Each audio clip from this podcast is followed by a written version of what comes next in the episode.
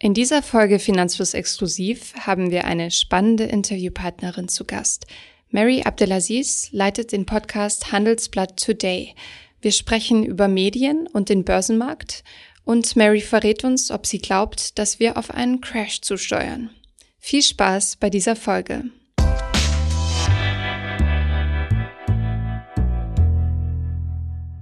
Es gibt mittlerweile so einige Finanzpodcasts auf dem Markt. Ein gutes Format ist Handelsblatt Today, ein Nachrichtenpodcast, der jeden Abend bei den Kollegen vom Handelsblatt erscheint.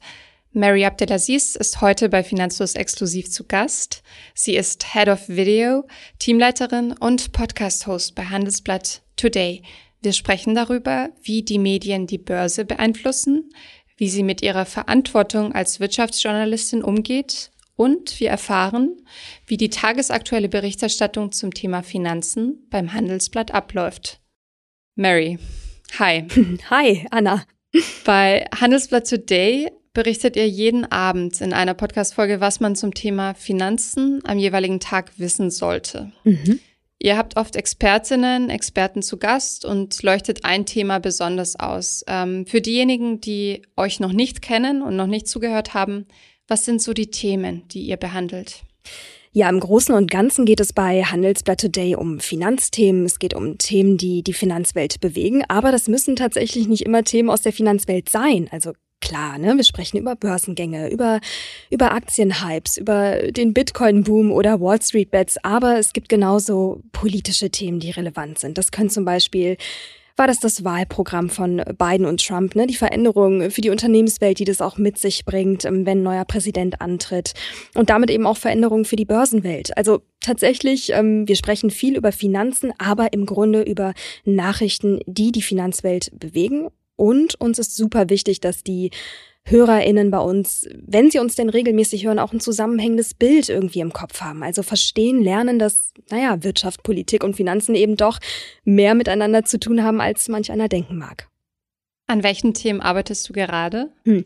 Wir haben so oft darüber gesprochen, dass im Moment, naja, das Inflationsgespenst seine Runden treibt. Ne? Also super viele Menschen sorgen sich davor, dass die Inflation anzieht. Und ähm, ganz oft werden die Risiken beleuchtet und gerade für die Aktienmärkte die Risiken. Und wir haben uns gedacht, hey, lass uns das doch mal umdrehen. Also es gibt immer Gewinner und Verlierer in jeder Krise und bei jeder Veränderung, auch an den Märkten. Also lass uns doch mal über die Chancen sprechen, die das mit sich bringt. Also wer sind so sozusagen Inflationsgewinner. Das ist tatsächlich ein Thema, um das es dann diese Woche gehen wird.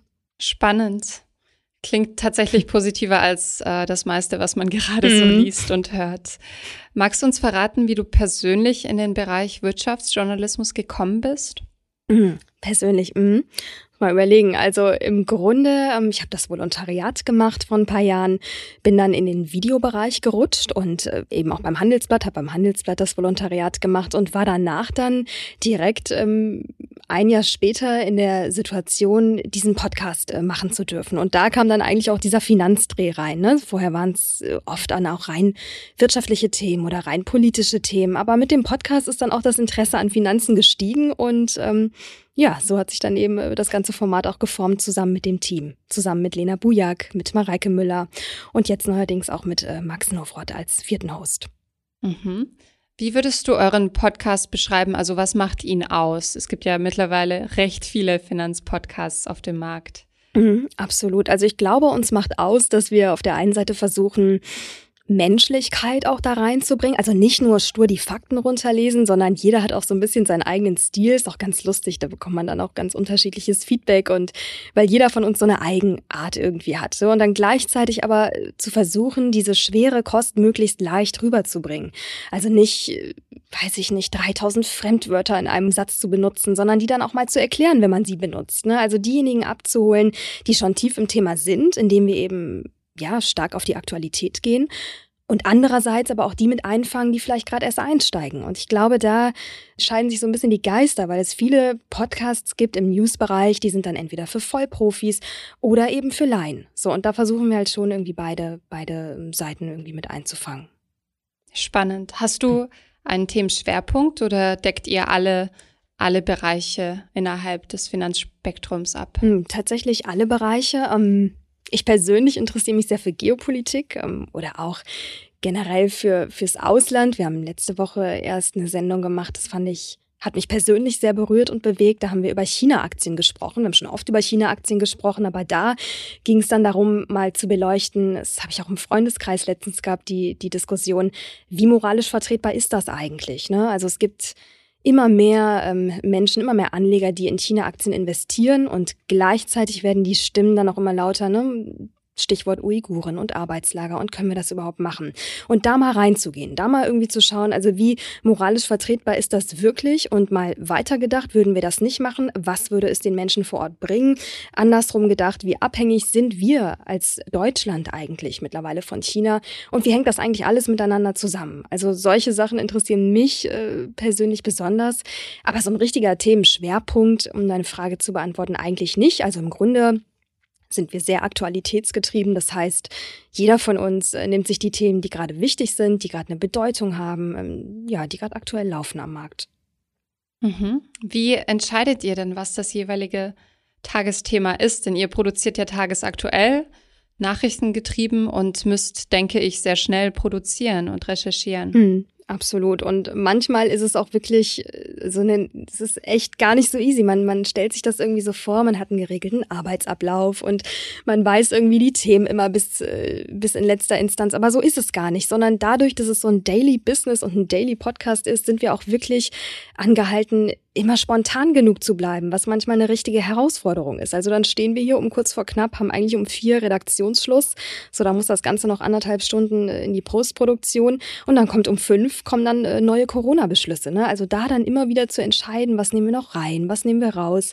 Ist gar nicht so einfach, äh, sorgt auch manchmal für Diskussionen im Team, aber letzten Endes, ähm, ja, ist es halt immer ein Qualitätsmerkmal fürs Produkt. Und ja, wegen deiner, um deine Frage zu beantworten, also wie wählen wir Themen aus, ist immer so ein bisschen davon abhängig, jeder von uns schaut so ein bisschen rum. Ne? Also was sind gerade die Themen, die die Menschen bewegen, die Anleger bewegen, die Menschen in der Finanzwelt bewegen. Das kann dann mal über Social Media sein, dass, äh, dass wir in Diskussionen reingeraten über Posts, die wir abgesetzt haben oder dass wir Diskussionen mitbekommen. Gerade alles rund um Wall Street Bets war ja echt der Wahnsinn, was da, was da los war im Internet. Also nicht mhm. nur auf Reddit selbst, ne? sondern tatsächlich auch auf Twitter und so weiter. Oder wir bekommen Hörerfeedback, super viel Hörerfeedback. Ähm, vergeht fast kein Tag Tag, wo keine Mail reintrudelt. Und auch da nehmen wir uns dann Themen. Ne? Also suchen schon so ein bisschen die Balance zu halten ähm, zwischen Themen, die interessieren, wo wir aktiv darauf angesprochen werden und gleichzeitig Themen, die gerade einfach, äh, ja, ähm, in den Debatten irgendwie präsent sind. Und ein Teil eures Podcasts ist ja zu Beginn immer der Blick auf den DAX und auf die aktuellen Entwicklungen an der Börse. Wie funktioniert das eigentlich? Kommuniziert die Börse das an euch oder ist da immer jemand vor Ort, der vor einer Chart steht, so wie man es aus dem Fernsehen kennt? Hm. Wie läuft das? Also im Grunde läuft das so, wir haben eine riesengroße Finanzredaktion in Frankfurt tatsächlich und die sind da im Lead. Also das heißt, wir kommunizieren mit denen den ganzen Tag über, hey, was passiert an den Börsen? Ähm, gerade wieder ein neues Rekord hoch. Dann stehen die Themen eigentlich schon, werden sie doch wieder umgewürfelt. Also die sind da tatsächlich in der Verantwortung und ähm, sagen uns dann quasi, was gerade jetzt, meistens dann immer wieder kurz vor ähm, Schluss, wichtig ist und daraufhin passen wir die Themen im Marktbericht dann eigentlich an. Mhm. Ähm, ich finde besonders spannend eure tiefer gründigen Interviews, längeren Interviews mit Expertinnen und Experten. Mhm. Da habt ihr sehr interessante Leute aus der Wirtschaft, aus der Politik und äh, Finanzen. Wie kommt ihr an diese Menschen und wie mhm. sucht ihr sie raus? Also im Grunde durch Impulse. Ne? Also entweder wir lesen es in anderen Medien, wir verfolgen Debatten, wir beschäftigen uns mit Analysen und Studien in verschiedenen Artikeln, also durch eigene Recherche. so kommst du eigentlich automatisch dann auch gut auf, auf ja, auf gute Gesprächspartner und äh, eine andere, ganz andere Sache ist, wir haben ein riesengroßes Korrespondentennetzwerk und da kommt natürlich auch super viel bei rum. Das heißt, wenn ich die Kollegen in New York oder im Silicon Valley ähm, anrufe und frage, hey, ähm, ihr habt diese Woche mit XY gesprochen, spannender Gesprächspartner, ähm, glaubt ihr, der ist auch gut im Podcast oder äh, wie schätzt ihr den ein? Wie ist die, äh, die ja, wie, wie passt er vielleicht auch irgendwie für eine Weiterdreh fürs Thema? Also so in die Richtung kann es auch gehen, ne? Oder dass wir mit den Korrespondenten selbst natürlich auch ganz viel machen. Das ist ähm, im Grunde ja, neben den externen äh, Menschen, mit denen wir so sprechen, die wir dann ganz offiziell anfragen, ist unser Korrespondentennetzwerk halt schon Also schon, ich würde schon sagen USP tatsächlich. Also weil wir so mhm. viele Kolleginnen äh, in der ganzen Welt haben. Also allein drei in New York, äh, in China, in der Türkei, in Brüssel, Italien, Frankreich. Also eigentlich irgendwie gefühlt überall.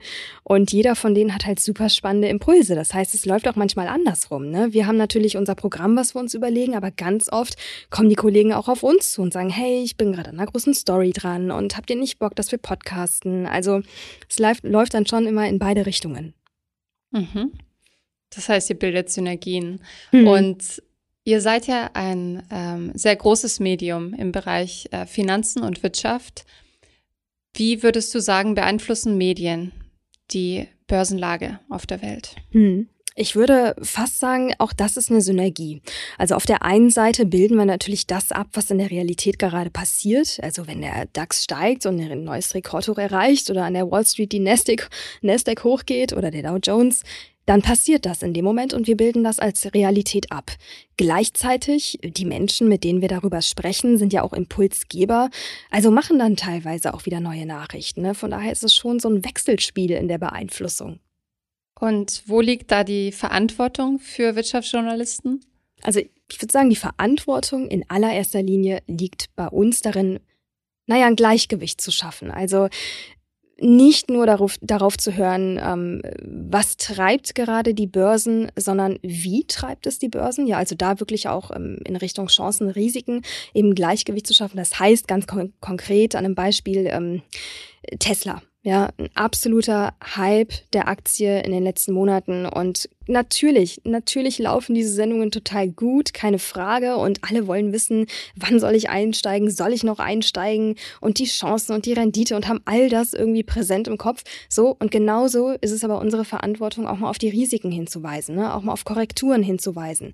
Und damit wollen wir kein Spielverderber sein, sondern wir wollen es halt möglichst realistisch gestalten. Und das ist, glaube ich, das, was im, ja, was unsere größte Verantwortung ist. Ne? Also das, das Bild oder die aktuelle Realität auch wirklich immer von beiden Seiten zu beleuchten und sich nicht mitreißen zu lassen von so einer Euphorie. Das passiert natürlich hin und wieder, aber, und das ist auch in Ordnung, aber in dem Moment, äh, wo man es merkt oder wo eine Sendung mehr in eine Richtung tendiert, einfach ein Gleichgewicht herzustellen. Entweder über die nächste Sendung oder bestenfalls auch innerhalb der Sendung beide Seiten, beide Perspektiven zu beleuchten. Habt ihr da öfter mal in der Konferenz hitzige Diskussionen, wenn jemand sagt, oh, wir müssen jetzt aber mal über Tesla berichten und jemand anders sagt, nee, wir wollen den Hype nicht weiter füttern? Absolut, absolut. Also wir hatten, ich glaube, das kann ich äh, verraten, wenn nicht, gibt's hinterher Ärger, aber gut. Wir hatten eine riesige Diskussion in der, ähm, wir haben ja jeden Morgen eine Konferenz von neun bis zehn vom ganzen Handelsblatt, nicht nur von Today.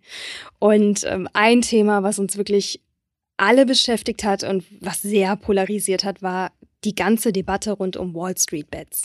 Also da gehen die Meinungen auch wirklich innerhalb der Redaktion total auseinander. Ne? Also die einen gehen mehr in Richtung, wow, Börsenrevolution, wow, und äh, ne, Hedgefonds werden jetzt mal so ein bisschen gedisst, salopp gesagt, und ja, vielleicht war das auch mal längst überfällig, so, und die andere Richtung ist dann eben, und die Kollegen gibt es auch, die halt sagen, hey, übertreibt mal nicht, settelt euch mal ein bisschen.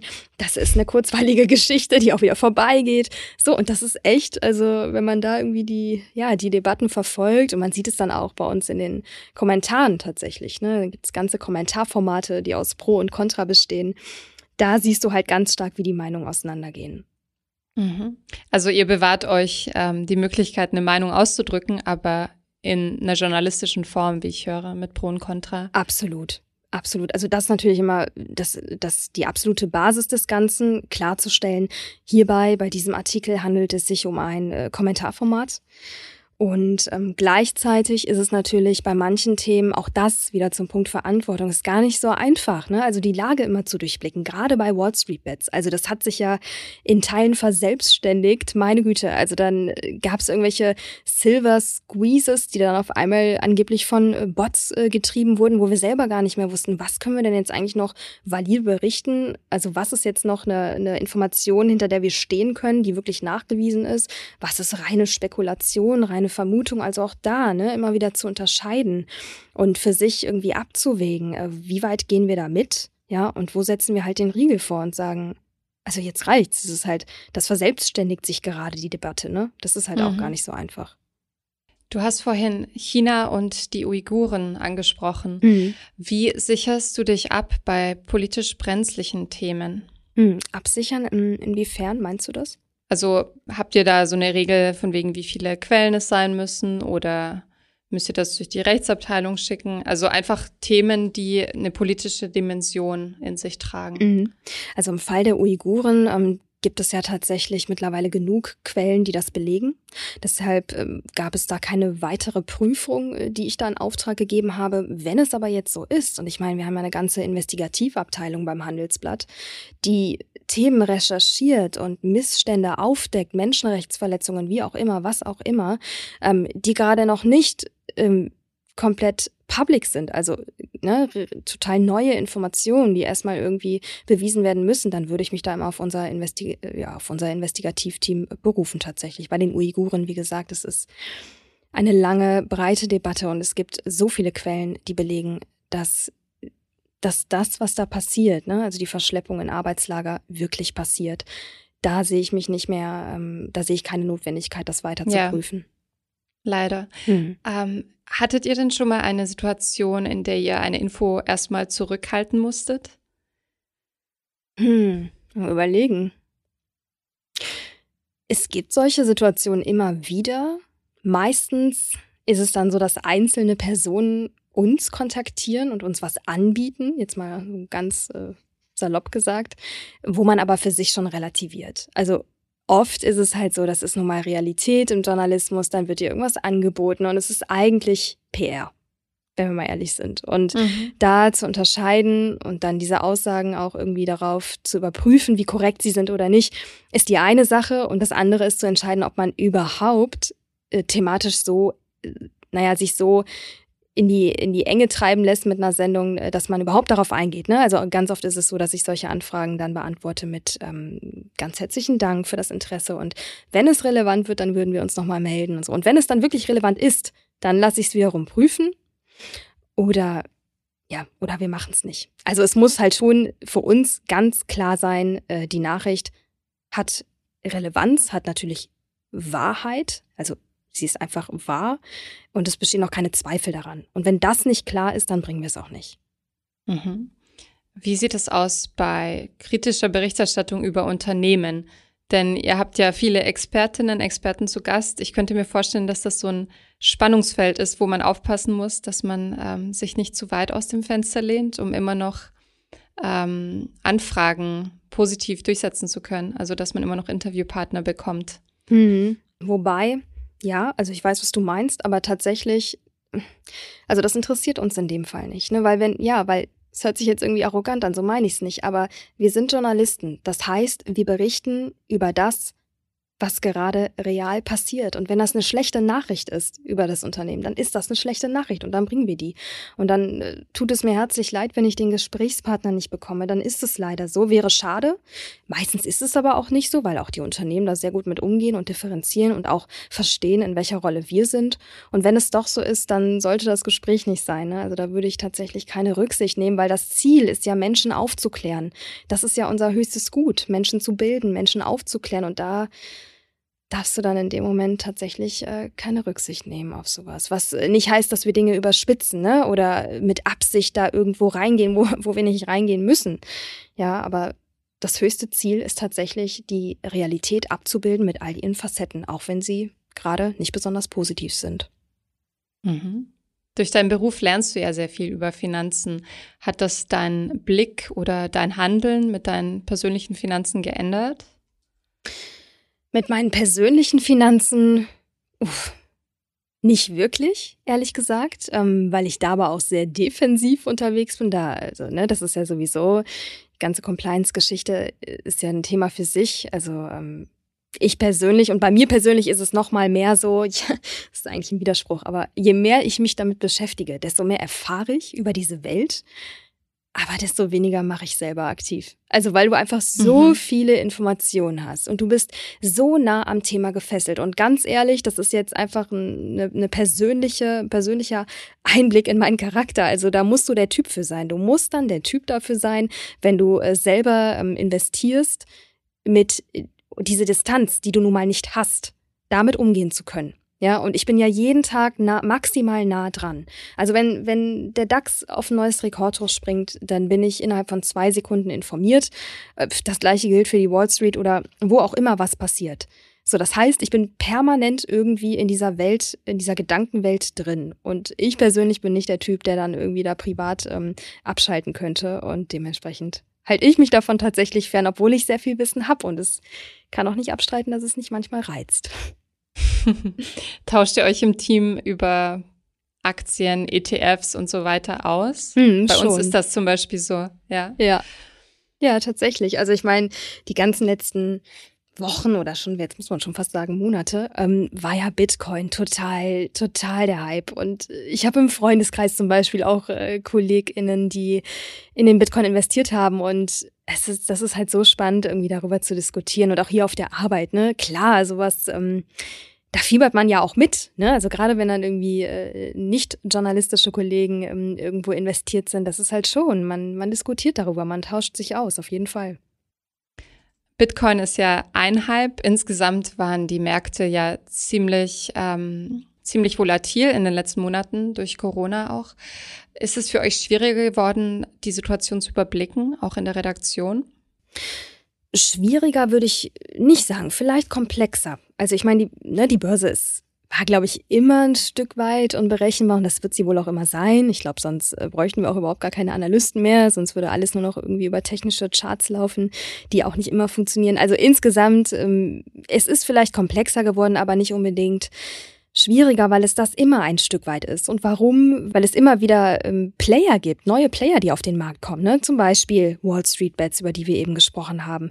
Der ganze Anlegerboom durch Neo-Broker. Also das sind ja alles Instanzen, die den Markt insgesamt verändern und Börse dann für den Moment ein Stück weit unberechenbar machen.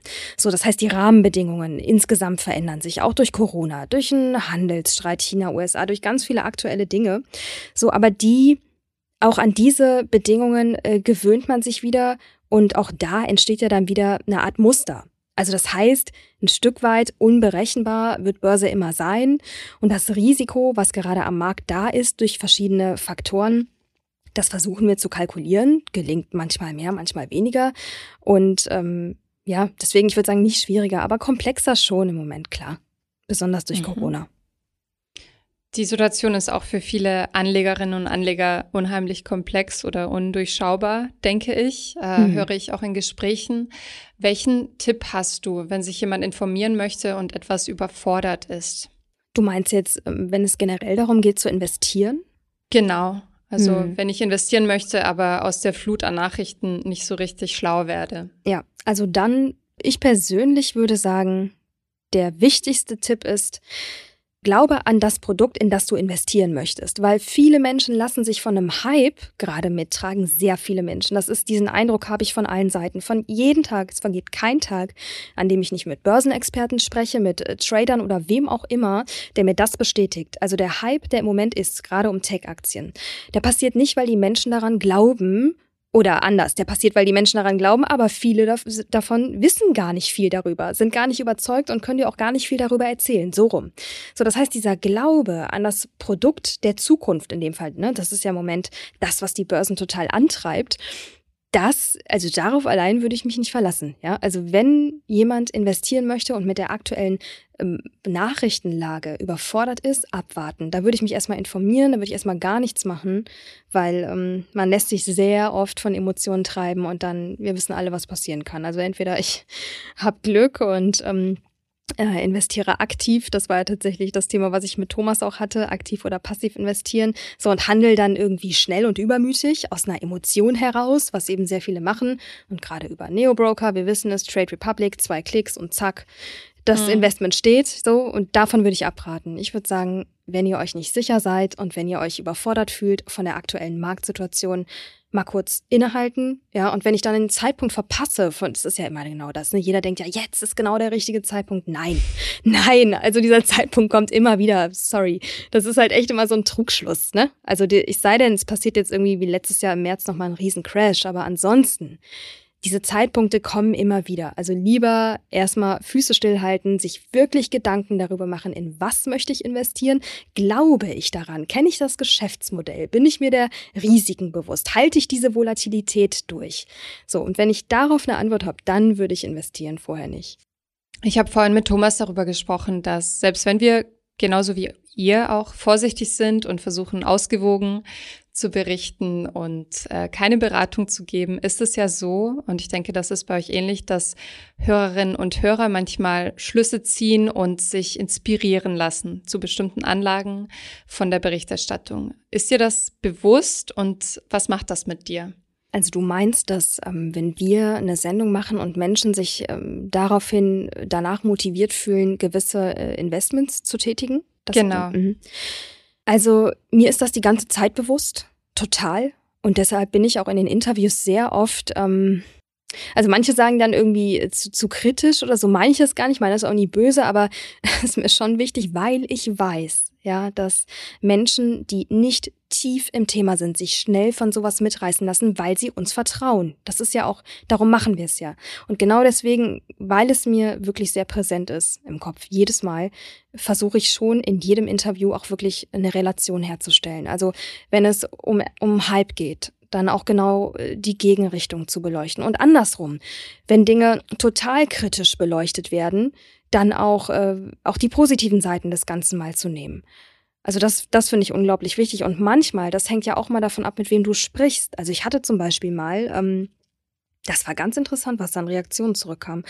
Letztes Jahr habe ich ein Interview gehabt ähm, mit einem Professor über das Thema Lehrverkäufe. Und er war ziemlich positiv eingestellt. Das ist auch fein und das ist auch eine, für, eine, für eine Regulierung der Marktpreise wichtig, das verstehe ich.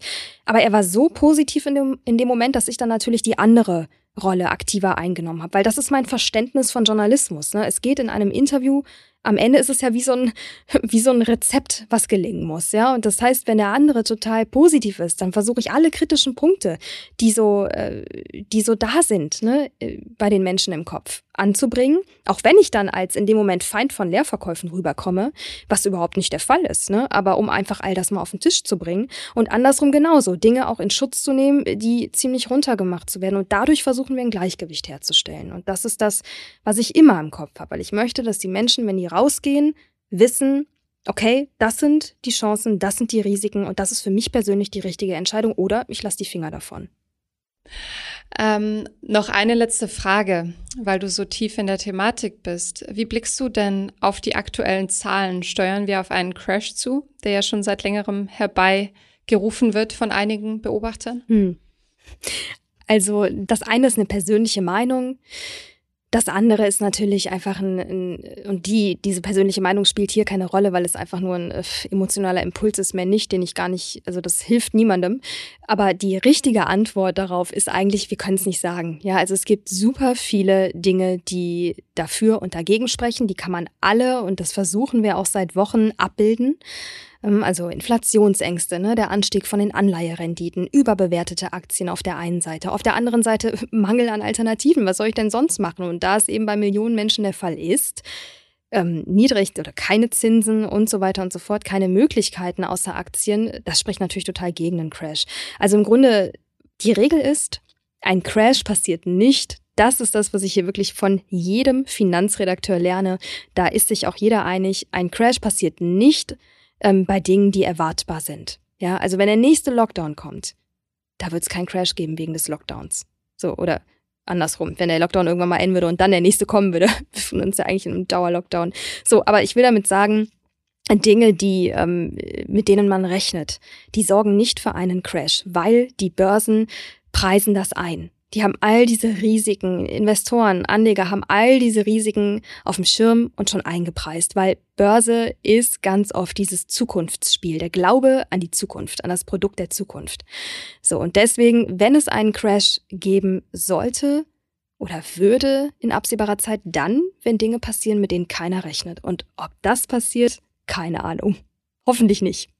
Vielen Dank für deine Einschätzung. Ich finde, ähm, ja, ein Crash passiert nicht dann, wenn man mit ihm rechnet, ist ein schöner Satz, den ich mir merken werde.